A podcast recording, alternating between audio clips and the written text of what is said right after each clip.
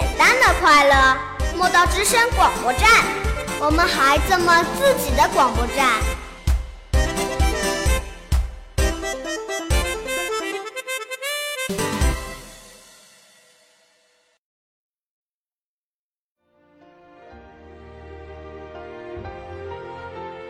品一杯清茶，酌一壶醇酒，轻轻翻开书本，来到一个更为浩瀚的世界。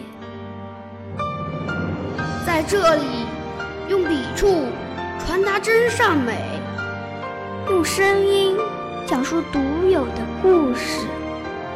用文字触动精神的共鸣，静静体味生活百态，静静驻足文苑走廊。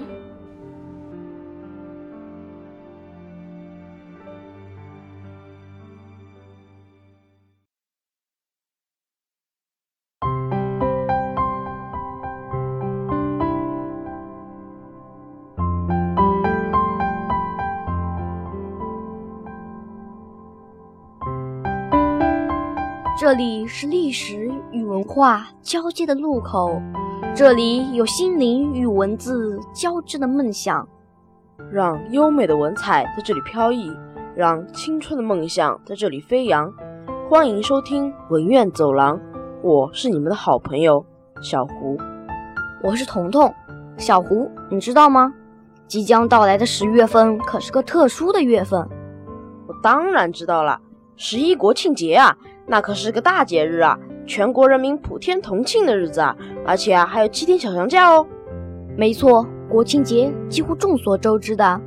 但是在大家欢庆之余，是否还有人记得另外一个值得纪念的日子呢？什么日子？十月十九。十月十九号？嗯，不太清楚。给你点提示，是一位作家的纪念日。徐志摩、老舍还是顾沫若？都不对，嗯，是朱自清，是鲁迅，还是戴望舒呢？你刚刚已经提到了，是鲁迅。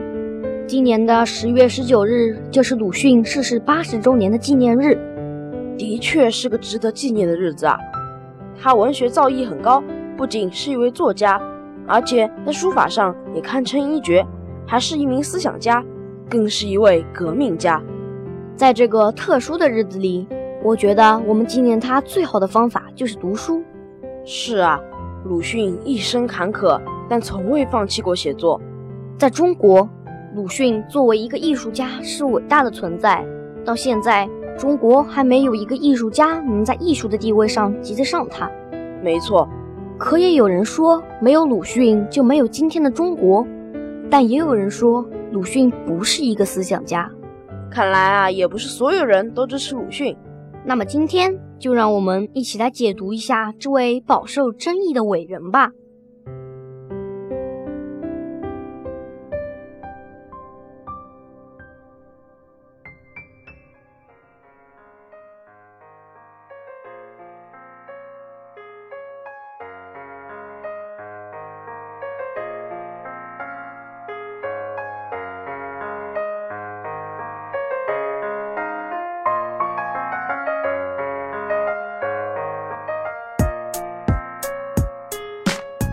讲到鲁迅，就先讲讲他的名字吧。鲁迅的名字可不简单啊！鲁迅原名周章寿，后来改名周树人。鲁迅这个名字是他发行《狂人日记》的时候用的笔名。一八九二年，鲁迅十一岁就读于寿静吾开设的私塾三味书屋，到现在这个书屋还存在在浙江绍兴，作为一个景点供大家参观。鲁迅啊，有一个故事。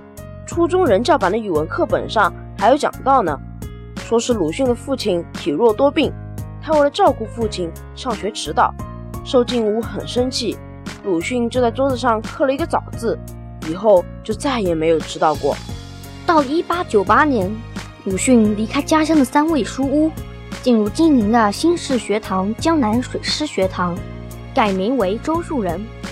鲁迅一开始是准备学医的，因为他觉得医术可以治愈人民。是的，可是后来他发现，医术只能治愈人们的外表，并不能治愈人们的心灵。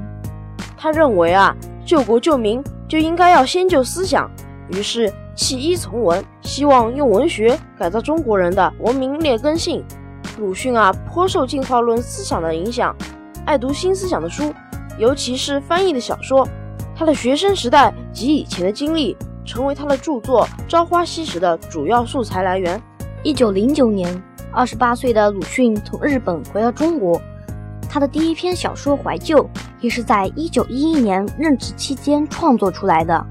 第一次用鲁迅这个名字，是他在三十七岁那年，在中国杂志《新青年》上发表一篇白话文小说《狂人日记》，这可是中国现代文学史上。第一篇用现代体式创作的小说，也是人们耳熟能详的一篇小说了。一九二一年十二月，他生动地塑造了阿 Q 形象，发表了经典的中篇小说《阿 Q 正传》。一九二六年八月，鲁迅因支持北京学生爱运动，抗议三一八惨案，被北洋政府通缉，于是南下厦门大学任文科教授。一九二七年十月。鲁迅辞去中山大学职务，到达上海。他一直住在上海公共租界北区的越界筑路区域十年之久，那里有特殊的政治环境，保护他写作免遭迫害。事实证明，鲁迅弃医从文的决定还是对的。至少那时候，中国人缺少了一种精神上的冲动，让他们知道自己想要什么，中国要什么。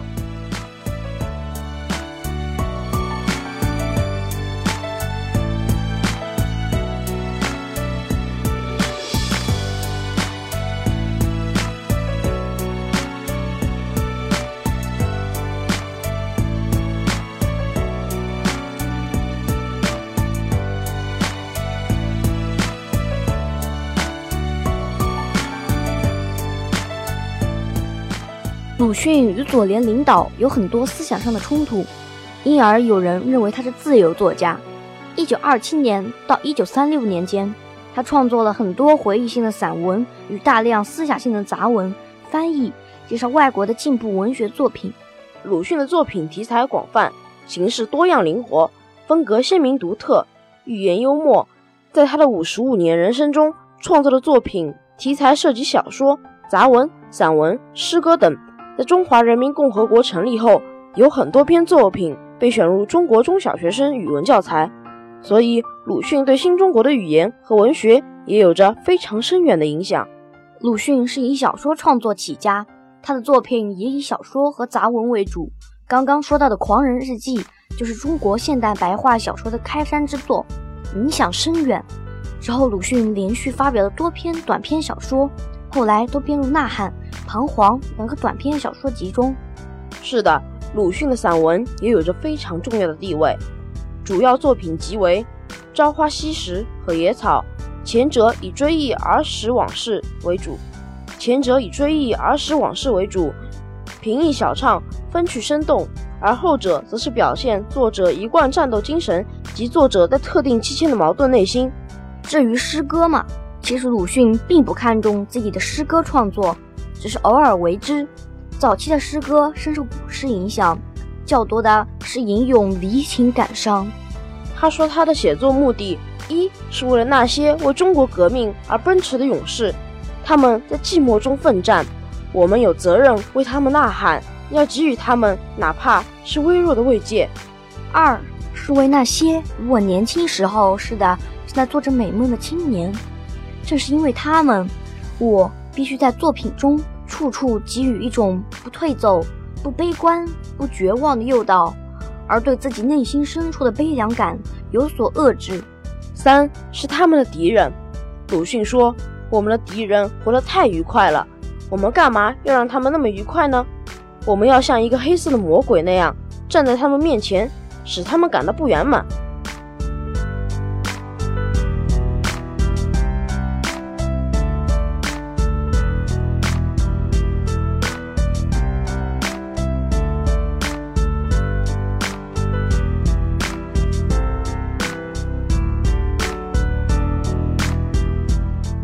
鲁迅的三部短篇小说集，即以现实生活为题材的《呐喊》《彷徨》以及《故事新编》。《呐喊》《彷徨》以及内容和形式上的现代化特征，成为中国现代小说的伟大开端，也是中国现代小说的成熟之作。可以说，用屈原的诗句“路漫漫其修远兮，吾将上下而求索”来形容鲁迅先生的心路历程，是多么的贴切。而直到开始《呐喊》的创作，鲁迅先生都在执着寻梦，寻求积贫积弱的中华民族自强自立之路。是啊，从小康人家而堕入困顿的少年鲁迅，在当铺和药铺间的奔波中，受尽了世人的白眼。从而使少年鲁迅对畸形的社会会有一种朦朦胧胧的认识，对所处的环境产生了一种明确的不认同感，所以他抛弃了身边的人们所认定的人生正道，读书应试，决绝地选择走异路，逃异地，去寻求别样的人们，开始了一生对理想社会的追寻。异地学堂教的是和子曰诗云异样的知识。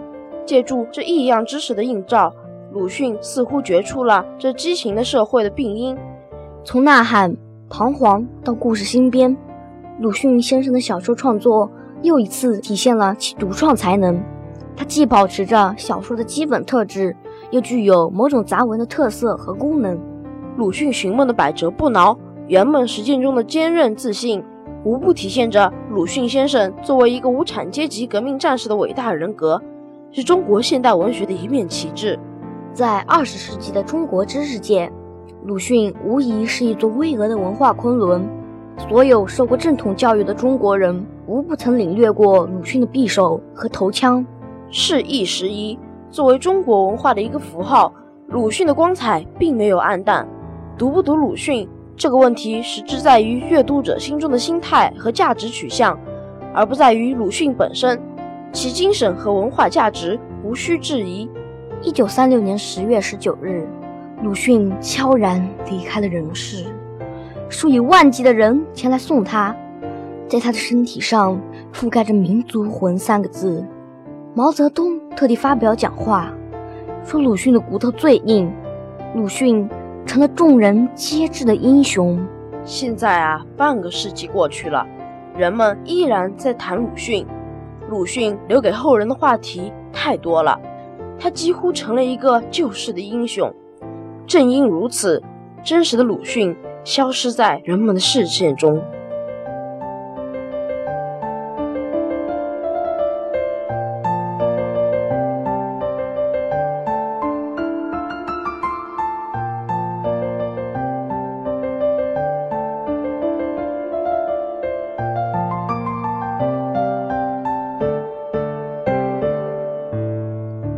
曹巨仁是著名记者、作家，也是鲁迅的朋友。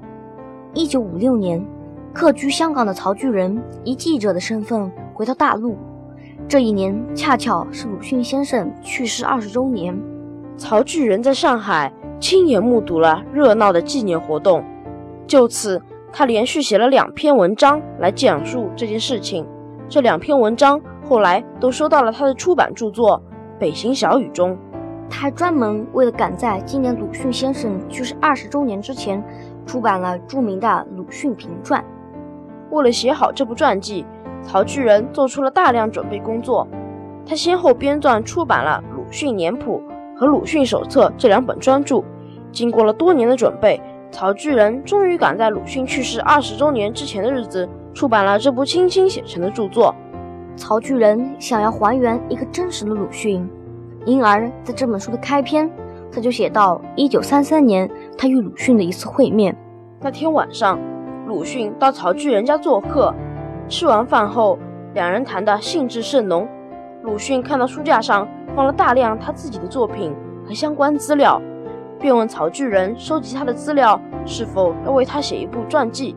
曹巨人回答说：“我知道我并不是一个适当的人，但是我也有我的写法。”《鲁迅评传》，一九五六年在香港出版，随后几十年中连续再版，在香港甚至海外的研究界都产生了较大的影响。但这本著作直到一九九九年的四月才被引进大陆出版。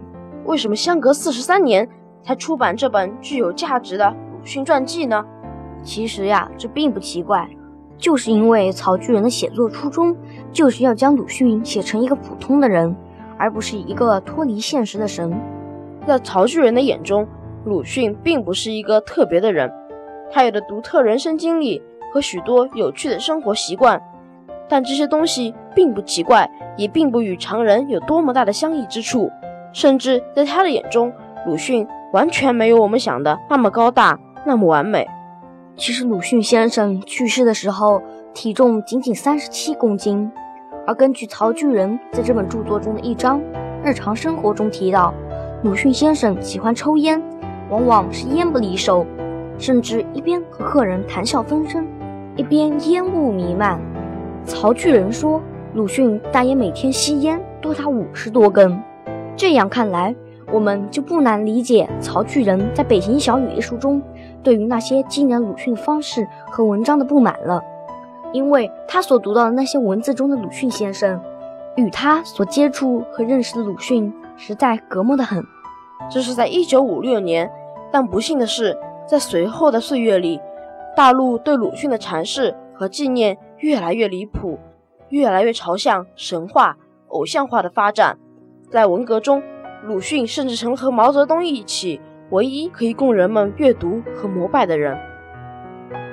一九九三年，上海学者王晓明写了一部《无法直面的人生：鲁迅传》。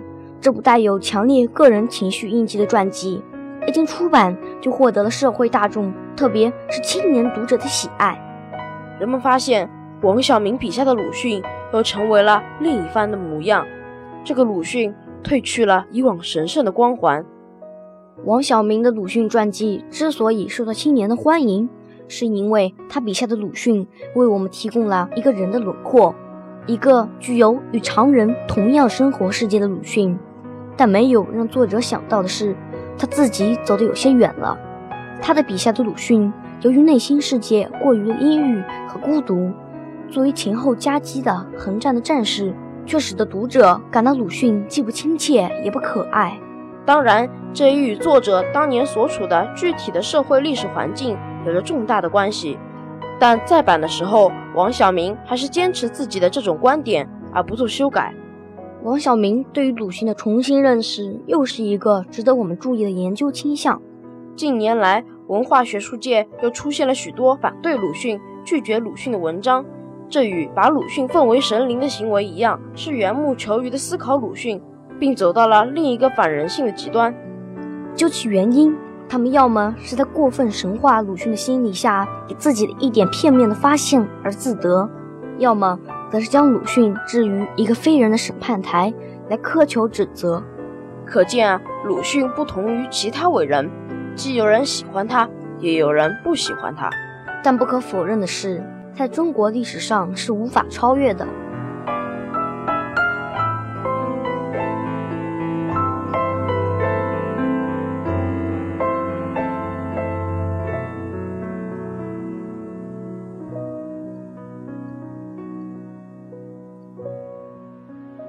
每一本书都是用黑字印在白纸上的灵魂，只要我们的眼睛、我们的理智接触了它，它就活了起来。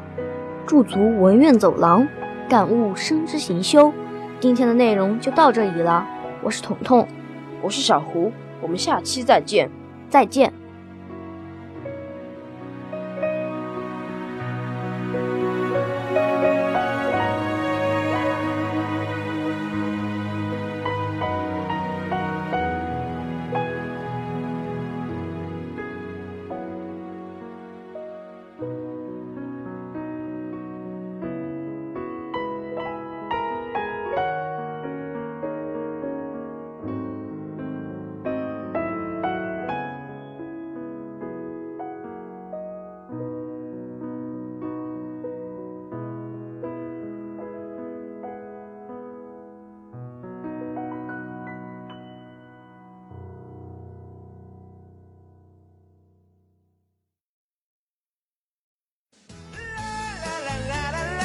节目由莫道语言艺术培训中心出品。